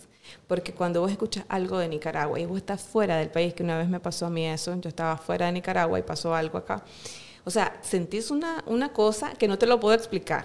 O sea, creo que el que está dentro no lo siente ni siquiera igual cuando está afuera. Sí. Entonces, es horrible, o sea, la negación, decir, no puede ser, no puede ser, no puede ser, ¿estás seguro? Enséñamelo, o sea, quiero ver, quiero ver, o sea, ¿cómo hago para saber si es cierto, que no es una confusión? Y lo primero, la primera vuelta es esa, la, la negación. Después va a haber rabia, va a haber furia, va a haber culpa, va a haber depresión, que yo gracias a Dios siento que no pasé por ellas, porque no me los permití, siento, porque creo que no era justo. Yo creo que también algo que tenemos que tener en cuenta las personas que tenemos pérdidas es cómo deseo honrar la vida de esa persona. ¿Me O sea, y a veces también caes en algo que quizás, como te decía, que no has analizado qué es lo que vos podés hacer, ¿me entiendes? A veces yo no, yo, yo no necesito, cada uno vive el duelo, ¿verdad? Distinto. Por ejemplo, mi mamá es un rol distinto, no es lo mismo yo hermana que ella madre. Claro. Eh, no es lo mismo mi papá que mi mamá. Así es. Y aparte somos seres individuales, entonces somos tres hermanas las que ahora quedamos, porque aparte él era el único varón, el único varón y el mayor y el primogénito, ¿ok? Entonces, nosotras tres, que éramos las hermanas, las tres teníamos una relación distinta. No me puedo imaginar cómo sus niños, sus hijos, mi hermano tenía hijos, como también se sienten como hijos. Entonces, cada quien con un rol distinto de hijo, de esposa, ex esposa, eh, de papá, de mamá, al final todos tenemos un duelo. Pero yo eh, creo que cuando perdes a alguien físicamente por una muerte inesperada, eh, tenés que tomarlo eso como un regalo de un cambio. O sea, la vida te viene presentando muchas cosas en la vida y creo que la pérdida es como un sopetón, o sea, que vos decís, ¿qué hago? Y pasas tus días grises o tus meses grises o tus años grises en la medida que vos digas, enough, no se merece él que yo lo ponga de excusa. Correcto. No se merece que yo diga que estoy con sobrepeso o que estoy con depresión porque no lo tengo a él. O sea, él no se merece eso. Prácticamente es como culparlo, no está la persona. No está, y- entonces ve- veo, suponete a alguien, ¿verdad? Sí. Entonces no está, entonces me No está hago- honrando esa memoria. Entonces no estás honrando. Entonces, ¿qué? O sea, y fíjate que yo cuando lo perdí a él, él estaba, según nuestros planes humanos, él se venía el primero de junio, de julio, a Nicaragua, regresaba a vivir en Nicaragua y teníamos proyectos juntos de vida. Increíble, Y él murió el 24. O sea, no solo perdí a él, perdí unos proyectos que yo iba a desarrollar con él. Sí. Entonces fue, por eso te digo, hay muchos duelos simultáneos. O sea, Sí. no es que solamente no está él físicamente, sino que, que habían cosas ahí. Pero como te digo, o sea, el duelo de la persona que hemos perdido por COVID es muy distinta a la muerte natural, porque no se nos dio la oportunidad de hacer cierres. Hay personas que creo que no han hecho sus cierres. Mi papá y mi mamá, yo les dije el año pasado, ahorita cumple un año, David, de haber muerto físicamente, porque yo creo que ellos viven dentro de nosotros y vivirán en la manera en que vos querrás honrarlo, que he aprendido. de, de que a- lo recordás y o todo. sea, creo que cuando ellos mueran, ¿verdad? Físicamente, que es el que el cuerpo no está, creo que ellos pasan a vivir dentro de vos, porque vos estás pensando en ellos, en, su sonrisa, en cada momento, en las pláticas, como ahorita, ¿qué estoy haciendo yo? Honrando su vida. Sí. Que fue un regalo, él fue un regalo en mi vida, lo tuve casi 40 años de mi vida, yo estaba a pocos meses de cumplir mis 40. Pero tengo que agradecer lo que fue, ¿verdad? No lo que hubiera. Entonces yo nunca caí en eso de que eh, hubiera y por qué, por ejemplo, mis hermanas sí chatearon con él antes de que él, se, él partiera, ¿verdad? Antes de que él muriera. Y conmigo no. Yo le chateé el lunes, le mandé un mensaje, amor, por favor, ve al hospital, la gente muere de esto porque no se atiende, anda al hospital, tequete, que le escribí. A mí no me contestó. Con mis hermanas sí estuvo chateando los otros días. A mí no. Pero todo es perfecto. Yo, yo me repito eso. Todo es perfecto como Dios lo hace. No me pongo a pensar por qué a él les contesto y por qué a mí no. No tiene Sí, sentido. si es algo que realmente no te suma, lo dejas ahí y seguís. Es que no vas a cambiar la realidad. La No realidad vas a es que no cambiarla. está. O sea, preguntándome eso, ¿lo voy a traer de vuelta? Sí. No tiene sentido. ¿Para qué voy a gastar energía vital de mi vida en algo que no necesito? ¿Me entiendes? Entonces, Sí. es darle vuelta a eso y entender que al final, por muy doloroso que es la pérdida física de un ser amado, podés aprender a darle vuelta a todas esas emociones y abrazar las emociones, Gaby, porque nos han enseñado, no llores niña, déjalo que él viva en paz, déjalo ir. O sea, primero, ya se fue. No es que yo lo estoy reteniendo porque lloro. Sí. Y segundo es entender que yo siempre me, ahorita me río porque a veces yo digo, yo voy a hacer un libro para educar a la gente sobre el duelo, porque bro, a veces dicen unas cosas que ni al caso, como esa que te decía, o sea, ¿cómo vas a decirle a alguien eso? ¿Cómo superaste la muerte? ¿Cómo sabes vos si vos estás en mí para sentir? Sí. ¿Entendés? Entonces, eh, los duelos son tan variados, tan difíciles, pero se puede dar la vuelta en la medida que vos creas que puedes abrazar tus emociones y no pelearte con ellas, porque la rabia, la impotencia, la, todas las emociones que Dios nos puso son para enseñarnos algo. Y simplemente es, ok, tengo rabia. ¿Qué hago con esta rabia? ¿Qué me está enseñando esta rabia? Y yo te cuento, en febrero cumplí un año de terapia, porque también creo que algo que no, no hacemos los seres humanos es ir a terapia. O sea, Sí. yo dije, ok, quiero terapia. Entonces, Dios va a ponerte gente talentosa en su área siempre. Entonces, no puedo creer que, bueno, entonces eh, solo Dios, Dios ha sido mi, mi sostén, me ha acurrucado, me ha soportado, me ha tenido ahí, pero no me voy a quedar solo eh, orándole, leyéndole y eso, porque necesito más cosas, porque Él me hizo eh, con, con muchos elementos. Soy física, mental, emocional, energética. Entonces tengo que cuidar todas mis áreas. Mi energía la tengo que cuidar, mi, mi parte emocional, mi parte de salud mental, que ahora se ha puesto muy de moda hablar de esto. Entonces, todas las áreas. Entonces yo dije, ¿qué hago con todo este revoltijo que no haya qué hacer con tanto ¿verdad? Un día estaba down, otro día medio medio, otro día no quería nada con la vida. Entonces yo dije, no, no, no, no, necesito terapia. Entonces, y, es bueno, la verdad que... Yo lo aconsejo, o sea, para mí que todos deberíamos tener... Todo, sí. Inversiones básicas de nuestra vida, capacitarnos, terapias y ponernos guapas. Exactamente. Y concuerdo mucho con vos en este sentido de que estaba hablando de que honrar la memoria. Sí. En tu caso, sí, tu hermano fue una pérdida repentina y qué bien que lo has trabajado, que Dios te ha ayudado y vos te has ayudado eh, con profesionales y, vos por tu iniciativa para poder sanar y poder superar y honrar su memoria, pero realmente a, otras personas les cuesta un poquito más. Eh, en mi caso, cuando yo perdí a mi papá, en me lo perdí en un accidente automovilístico, eh, yo me levanté, tenía como 21, 22 y limpiaba mis zapatos, ya vengo, nos vemos en tanto tiempo, eh, íbamos a ir a la iglesia, nos vemos en, dos horas, a las 10 empieza y a las 9 y media a mí me estaban diciendo que había tenido un accidente. Y vos decís, y me dicen, pues son unos rasponcitos, no, no, no es nada grave. Y a la semana te das cuenta que ya no está. ¿Me entendés? Entonces, también esas cosas, ¿cómo las procesás? ¿Cómo, cómo, cómo las entendés? Y te negás, como decís vos en, en el principio, eh, yo creo que en la medida de, la edad que vas teniendo, lo vas procesando diferente. Yo, la verdad, eh, hubo mucho tiempo que me quedaba en silencio porque a veces como, como que no quieres decir por qué, porque, o sea, es parte de la vida, ¿verdad? Eh, el momento de, de la muerte, de, de, que te vas, o sea, es parte de, no sabes cómo, pero va a pasar.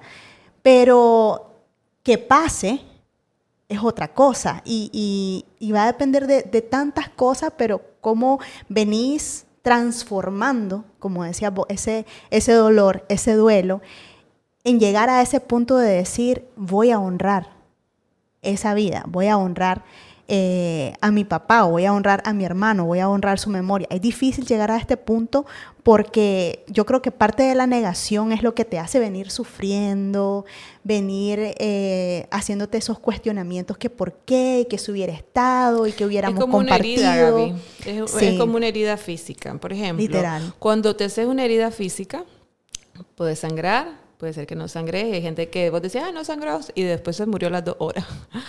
Entonces, los duelos son como una herida. Tienes que dejar que sangren. Y tienes que dejar que cicatricen. Así Por ejemplo, cuando yo hago cejas, la gente me dice, ay, voy a pasar con la ceja. Yo les explico, va a pasar la ceja dos semanas, ¿verdad? Va a pasar 10 días oscuros, semanas pálidas, hasta después de 25 días sube el color. Ay, no, no quiero pasar esa etapa. No te la puedo cambiar porque así procesa la piel. O sea, ¿cómo te digo que vas a pasar con unas cejas lindas dos años sin decirte también que tiene un proceso? Entonces, el duelo es igual. O sea, el duelo vas a tener que sangrar, sacar eso de diferentes mecanismos. Hay gente que nunca, nunca cicatriza y anda sangrándole encima a todo el mundo con rabia, con ira. Y cuando vos ves, ahora yo soy compasiva, porque digo, ay, pobrecito, te está dolidísimo con alguna herida no resuelta, como yo anduve 200 mil años también herida. Y entonces, ¿qué hace esa persona? Construye muros de arrogancia, de furia. Esa persona ya decía, ese es colérico, todo el tiempo anda enojado, pero ahí anda sangrando el pobre, a un dolor que no ha sanado. Sí. Y ahora que yo decidí hacer todo este proceso de sanación, yo dije, yo quiero sanar. Entonces lo primero que hay que hacer es lo que dijo Jesús, poner sobre mí tus cargas. Y eh, no entendemos tantas cosas hasta después vamos ahí como que, ay, cuando me dijo, eh, poner sobre mí cargas es esto, porque yo, yo te voy a decir, no hay nadie, nadie que no pueda entender más el dolor que Dios y Jesús. Porque Dios perdió a Jesús y vio cómo mataron a su hijo de forma tan cruel, ruil y vilmente. Sí. Y Dios tuvo que soportar que vieron que le dieron muerte a su hijo de forma tan cruel y ruil. Entonces, si vos querés que alguien te comprenda y nadie comprende tu dolor, Dios lo va a comprender porque Él, Él perdió a su hijo de forma inaudita. Y otra persona que atravesó el dolor tan horrible fue Jesús. Sí. Entonces yo todos los días me rindo ante ellos. Y, él no, y ellos nos dejaron un ayudante que es el Espíritu Santo. Entonces a veces vos decís, aquí estoy. Todos los días he aprendido a hacer eso, doblar rodillas y decir, aquí estoy, Señor. Hace de mí lo que querrás, pero tené paz. Yo le digo, tené piedad, tené piedad.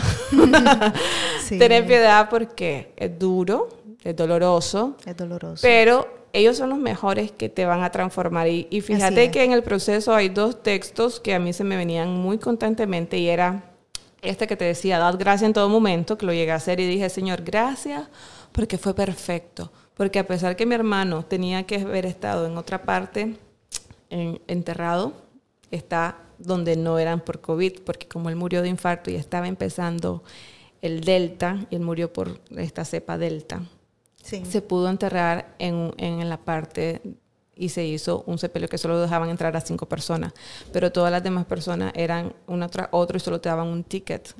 hasta ahorita, de hecho, la gente está yendo a buscar a sus familiares. O sea, por eso te digo que la, parte COVID es totalmente distinta y cada país tenía sus restricciones distintas. Entonces yo digo, gracias, porque en medio de el caos. Nosotros hicimos Zoom, mi hermana se encargó de todo, incluso mi, hermana menor y mi hermano mayor vivían en Guatemala, ¿verdad? Ahora solo quedó mi hermana menor viviendo allá con su familia, pero si no ha estado ella, o sea, que todo es perfecto, vos decís, que estaba mi hermana allá y si no ha estado ella, ¿quién? Porque mi hermano se había separado hace meses atrás, entonces prácticamente quién lo hubiera visto. Entonces, al final empiezas a ver que Dios te empieza a mostrar que aún en medio del caos, de la tormenta, del huracán, de la desgracia, como querrás llamarle, vos ves todo lo que sí estuvo ahí, en todos los elementos estuvo Dios obrando ahí. Hay que ver las cosas buenas que y rodean todo, Y todo fue perfecto. nosotros, entonces yo dije, gracias, Señor, porque mi hermano pudo haber quedado del otro lado y me hubieran dado un ticket. Ni siquiera mi hermana hubiera podido, lo que hicimos fue hacer un Zoom. Sí. ¿Verdad? nosotros hicimos el sepelio, o sea, vimos, iba el féretro, iba todo, y mi hermana, y todos conectados por Zoom, toda la familia, tuvimos como 25 cámaras conectadas, o sea, nos hicimos también, yo dije, gracias porque tuvimos herramientas para lograr hacer esto, porque también no se hubiera podido hacer. Entonces, empezás a decir gracias, gracias, gracias, gracias, porque empezás a ver todo, porque pude haber dicho, no está, no lo voy a... O sea, me puedo quedar ahí Sí. Pero ese dolor es innecesario tenerlo porque, como dicen, el dolor es inevitable, pero el sufrimiento es tu elección. Yo elijo vivir porque una de las cosas que pasó y sigue siendo mi gran maestra con la pérdida de mi hermano y de mi abuelita es que la, la muerte tan cerca yo me hice una pregunta, Gaby. Y la pregunta es, ¿cómo quiero vivir lo que me queda de vida? Como víctima, como la pobrecita, como la que no hizo esto. Y cuando Dios me pida cuenta, me diga, a ver, ¿qué hiciste con tus talentos? ¿Los enterré o los multipliqué? Entonces yo dije, yo me voy a morir, porque todos nos vamos a morir un día, ¿verdad? Si aquí nadie nos vamos, todos nos vamos bien muertos, dicen. Entonces, si todos nos vamos a ir bien muertos, y este día yo lo puedo vivir como que si fuera el último, entonces ahí es cuando empecé a darle vuelta a todo. Entonces dejé de, de estar rabiosa, de estar de estar a la defensiva todo el tiempo, de sentirme ofendida. Dejé y empecé a cambiar todo eso por amor, amor, energía.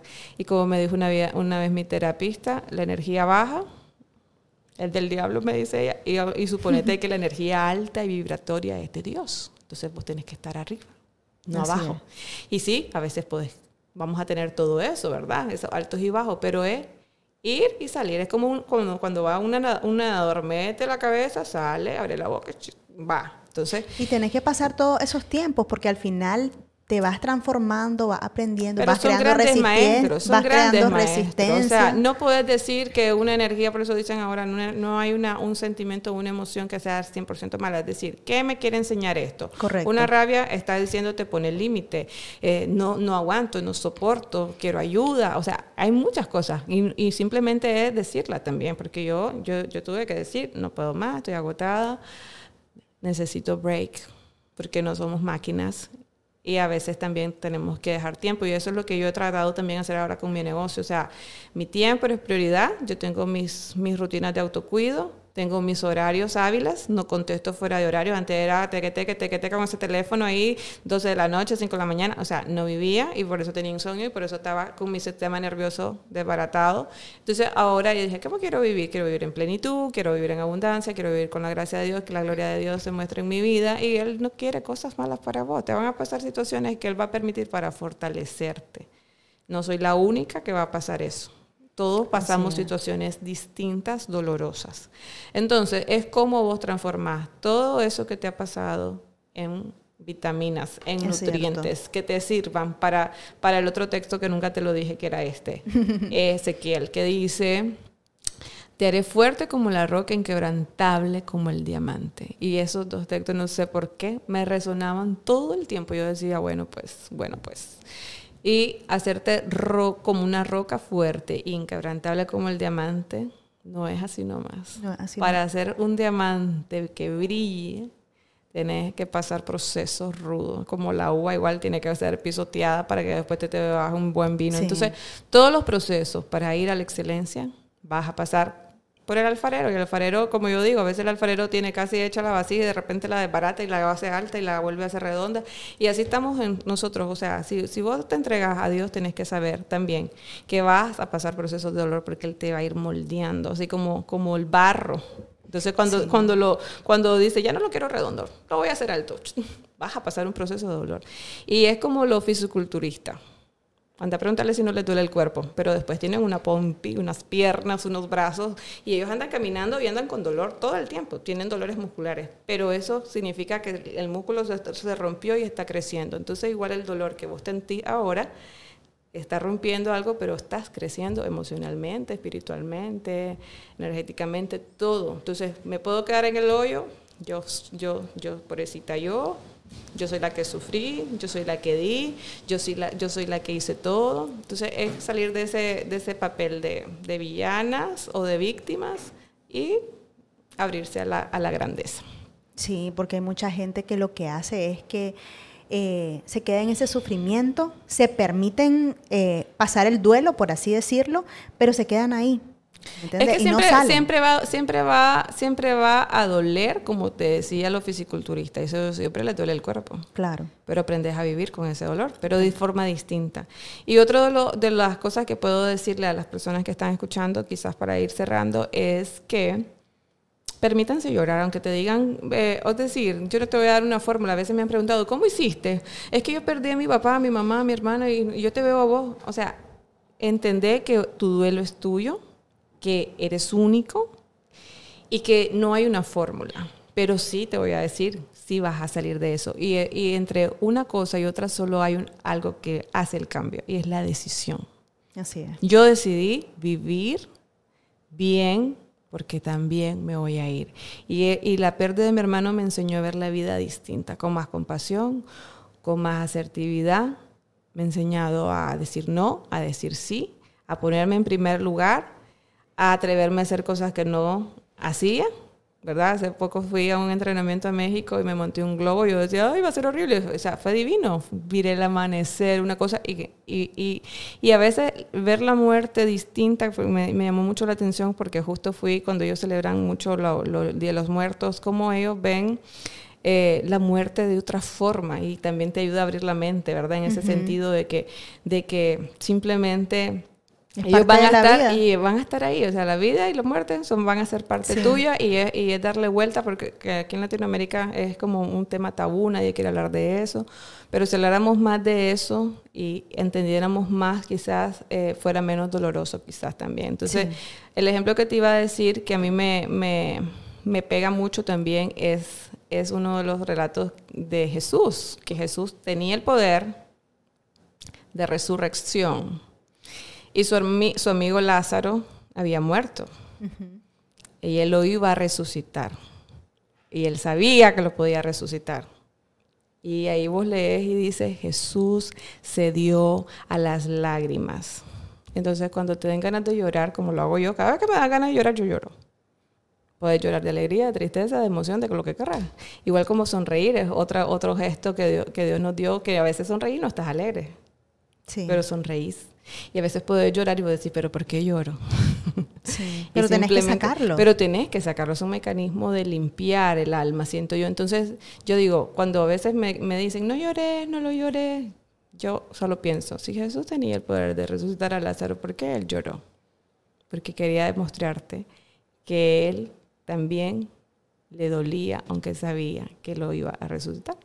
Así es. Y aparte, si no era dolor, era un mecanismo que también lo hace un ser humano. Cuando vos naces, lo primero que hace Gaby es, llorar. Y si lloras es porque estás viva. Así que permitite llorar, permitite estar en silencio así como lo hacías vos, permitite un día bailar, porque a veces también nos vamos sintiendo mal por sentirnos bien. Es como complejo esto del duelo, porque vos decís, me siento mal, ya me estoy sintiendo distinto. O sea, sentite bien, honrar la vida. ¿Cómo, cómo quisiera mi hermano que yo, que yo estuviera? Quisiera que estuviera deprimida llorando por lo que no fue. O quisiera que viviera feliz, exitosa, entonces voy para lo que yo sé que él. Y muchas veces no tuve ganas ni fuerza. Y yo le decía, Señor, dame fuerza. Me acuerdo que recién eh, falleció mi hermano, como yo tenía planes, yo me había cambiado de local y estaba en la transición del cambio del local. Yo no tenía ganas de nada. Sí. Pero yo decía, voy a hacerlo porque porque vos si estuvieras vivo, vos me quisieras ver aquí. Y así fue como yo lo es. O sea, Dios va a usar hasta la pérdida para que vos encontrés ese propósito. Sí. Y, va, y tus propósitos también pueden ir cambiando. Yo siento que ahora Dios me está dando ese twist distinto de querer animar a las mujeres, pero también me llama mucho ahora la atención lo de, lo de autosuperación, crecimiento personal, lo del coach, me dicen, vos sos una coach, haces cejas con coach, me sacaste distinta. Sí, literalmente, cuando, cuando siempre que voy y te visito, hablamos de tanto y no salí igual, o sea, hablaste de, de otras cosas, lo que vos has vivido lo, lo ocupás o lo, lo, lo utilizás en esa, en esa sesión también para poder contagiar de esa superación y ver cosas buenas alrededor. Eh, no todo el mundo tiene ese talento, te lo digo, hay mucha gente que tenés presto el oído para lo negativo que te dijo y lo retuviste mucho tiempo, pero para lo positivo que te dijeron, lo olvidaste. Entonces, poder estar en esa sesión, en esas dos horas que te lleva, dos horas y media, estarte escuchando realmente una bendición porque realmente no solamente estás con lo, con lo que es por fuera, sino que también estás trabajando hacia adentro. Y, y esta parte del luto me encanta que lo hayas tocado, Gloria Ángeles, porque llevarlo hasta ese punto de la transformación para poder honrar esa memoria, no a todos les toma el mismo tiempo, pero sí es el camino para poder honrarlo. Yo, gracias a Dios, ya lo llevé a ese punto con mi papá y estoy, me siento tranquila, me siento bien.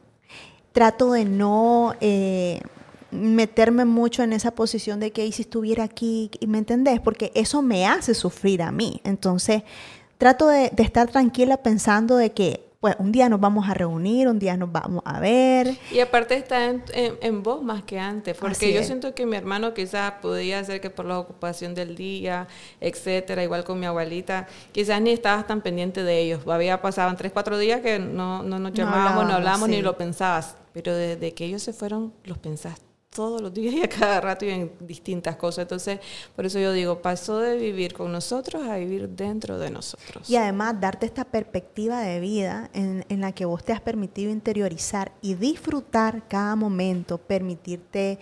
Eh, crecer, ayudar a otros, disfrutar de, de, lo que tenés alrededor, agradecer. Son cosas que realmente, Gloria Ángeles, las vivís y las valorás en la pérdida a veces tenés que perder para ganar otras cosas que si no nunca hubiera ganado. Sí, por eso es que Dios lo permite, creo yo. O sea, vos a veces no le, yo no me, no me, he puesto en el papel porque a mí o porque permitiste. No, Dios es sabio. Dios va a, va a permitir que pases por procesos dolorosos porque tal vez quiere hacer que vos te acerques a Él, porque quiere que vos hagas cambios y al final todas las arandeadas de la vida son para cambio. Entonces, ¿qué hice yo? O sea, yo digo, ok, tengo dos opciones. O me quedo ahí en el hoyo y, no aguanto ya tanta carga emocional y, que ya me está afectando mi salud, ¿verdad?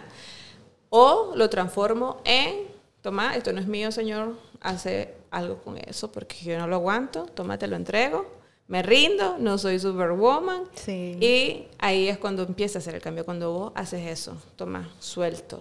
Porque a veces crees que tienes que cargarlo, no tenés que cargarlo. Tenés que soltar y darse, Señor, no aguanto esto, por favor, ayúdame. Y es eso, pedir ayuda, o sea, y pedirle ayuda a la familia, no me siento bien, estoy pensando estas locuras, eh, ¿qué hago? O sea, por eso yo digo, uno siempre tiene que invertir en sus, mis primeras horas, antes era que yo me tiraba, hace muchos años yo me tiraba a la cama, ay, qué pereza, no, ahora doy gracias. Lo primero es también me pongo a leer la escritura, me pongo a hacer ejercicio, me pongo a hacer cosas y ya me dediqué mi tiempo. Después me visto, me arreglo, hago desayuno, comparto con mi esposo. O sea, hacer cosas que te nutran, que te llenan. Y cuando a sentir que otra vez te arrastró, que perdiste y, te, y, te, y perdiste esa pasión y ese brillo y esa gana, hacer un reswitch. O sea, ¿por qué estoy haciendo esto? Yo entendí muchísimas cosas que he hecho que ahora me han ayudado mucho a mi carrera, pero antes no lo hacía por, las intenciones correctas. pero Dios lo usó en aquel momento para lograr hacer lo que él quería, ¿me entiendes? Entonces, cada cosa que va pasando, todo es perfecto. Tengo los padres perfectos que me ayudaron a hacer lo que soy hoy. Toda situación mala que ha sido, ha sido porque me he llevado a darle la vuelta ahora. Entonces, y darle el chance a esas personas que vos dijiste que conocías quizás, que ya no son las mismas. Y eh, borrar eso del caso que, por ejemplo, la Gloria Ángela que pudiste haber conocido distintísima ahora, ¿verdad? Y, quiero y espero seguir mejorando y al final todos somos humanos, todos tenemos procesos diferentes, todos vamos a caer y levantar, todos vamos a tener situaciones difíciles, pero es que hago con la situación difícil para salir adelante. Y como te decía, eh, otra cosa que decías eh, de transformación, una cosa importante en el duelo es dejar de ver el ombligo, verme a mí, ay, pobrecita yo, hacer cosas y obras buenas con gente, andate a un hospital, anda a ver cómo hay niños que están con cáncer o mujeres con cáncer o gente que está por irse y tal vez vos y ahí vas a encontrar un sentido difícil de la vida porque si no lo has visto con la pérdida que ahí es una gran maestra, puedes verlo ayudando a otros. Y eso es lo que yo me puse a, también hacer. O sea, yo dije, no, no, no, no, si como yo estoy, hay otras que están igual o peor que yo, o en peores situaciones. Entonces, ¿qué hago? Me salgo de ahí y ahí es cuando empezás a ayudar a las personas de forma distinta, ¿me entiendes? Empezás a ver la vida con gratitud, con emoción, con gracia y ahí es donde empezás a sentir cómo la energía tuya y obviamente de todo va a ir cambiando.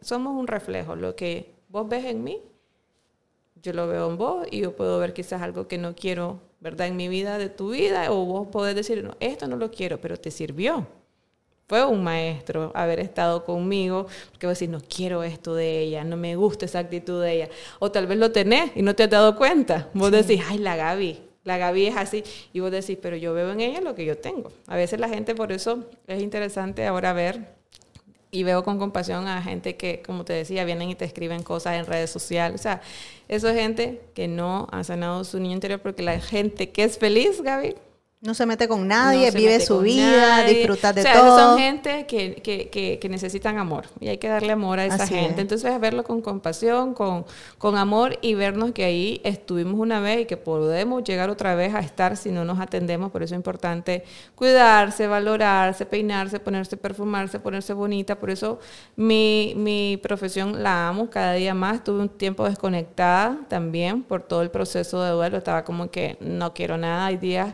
y que siempre tenés que pensar esto, hay días que vos no estás para vos, ahora ¿por qué esa persona tendría que cargar con lo tuyo? Porque a veces vos decís, ay, la Gaby no me ha llamado, la Gaby no me ha visitado, y yo estoy de duelo, ni siquiera, o sea, pero yo te he preguntado a vos, Gaby, ¿cómo estás vos? Y si vos estás peor que yo. Así es. Y entonces yo me hago una amiga tuya después porque a veces pasa esto en las relaciones. Es que la Gaby nunca me llamó cuando se murió mi hermano, nunca me llamó.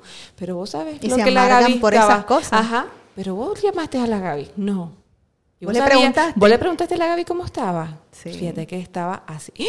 Y vos decís, Señor Jesús, estaba, peor que... Peor, correcto. Entonces, no podemos entregar el poder que Dios nos ha dado de tomar las riendas de nuestra vida, dársela a otra persona. Yo he entendido con la muerte de mi hermano que yo soy la dueña de mi vida, que ya ni mis padres tienen incidencia en eso, que por muchos años sí creía yo que y yo viví complaciéndolos y haciendo y que hacía todo porque quería su aceptación y también quería la aceptación, que las personas me aceptaran y por eso me llenaba de títulos porque quería reconocimiento. Ahora no, yo digo, ya, Dios me hizo perfecta, no tengo que competir con nadie, vivo feliz, plena y si te gusto, qué bien, y si no te gusto, también está bien, porque no te tengo que gustar no todo el mundo nos tiene que gustar y simplemente eso es vivir, ya, ¿me entiendes? Eso es vivir en plenitud, sabiendo de que siempre hay dos lados y que puedes elegir el lado que querrás vivir. Así es, el papel de víctima o el papel de triunfadora y, la verdad victoriosa. La verdad que sí, la, la, verdad que todos los procesos, en mi caso yo te puedo decir que sí, concuerdo mucho con vos de poder agradecer. Te digo sinceramente que después del COVID ha, sido como, como que la energía bajó en muchas personas en el sentido de que estar motivado, estar inspirado, o sea, hay muchas cosas como que nos drenamos demasiado con esas situaciones, sin embargo, eh, como que nos fortalecimos también en la fe, todas las personas que nos hemos quedado ha sido un regalo la vida realmente, hay que valorarlo y hay que ver lo bueno en todo. A mí me encanta también ver lo bueno y eso es uno de los ejercicios que yo, que yo practico cuando siento como que algo me está moviendo el piso, me detengo, espérate, espérate, ¿qué es lo que tenés a tu alrededor?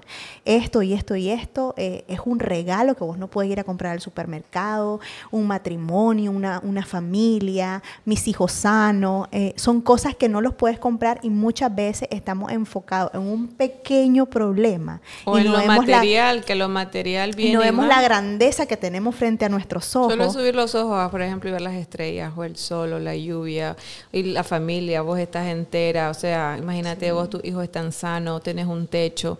A veces estamos tan obsesionados, es que quiero este carro, o sea, Sí. mejor disfrutar el que tenés. Hay que Porque disfrutar el cuando, presente. cuando disfrutas el que tenés, Dios te da el otro. A mí me ha pasado Correcto, eso. Y es mejor de lo que yo he pensado. Igual Sí. me ha pasado con mi casa. Yo quería, Señor, quiero esta casa.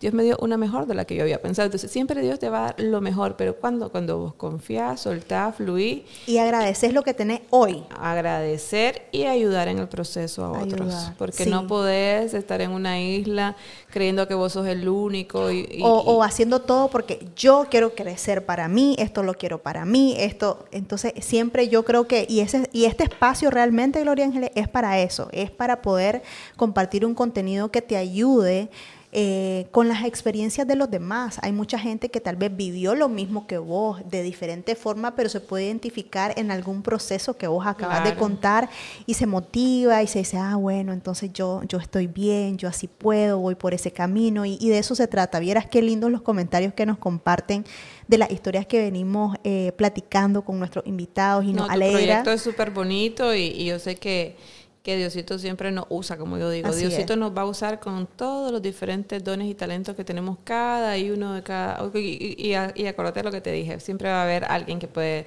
igual tener un programa parecido al tuyo, pero lo tuyo es único y tu bendición es tuya. Y aunque hagan 20 mil, siempre vas a hacer 180 grados podcast. Así es, ¿verdad? 180 podcasts. 180 podcasts. 180 podcasts. Ya está inaugurado con la Gloria Ángeles Darce. Entonces, bueno, realmente está lindo todo lo que hablamos. Esperamos que todos ustedes que escucharon las palabras de esta mujer les bendiga, les ayude. Eh, la parte del crecimiento personal es sumamente importante. Yo creo que esa es la empresa más importante, tu vida. Eh, así que les dejamos esta bella reflexión para todos ustedes, compartiendo con Gloria Ángeles Darce. Gracias por habernos acompañado en este primer episodio de 180 Podcast. Recuerden seguirnos en todas nuestras redes sociales, Facebook, Instagram, YouTube, TikTok y escuchen nuestros episodios completos en Spotify. Les saludo Gabriela Benedit y nos vemos en un próximo programa.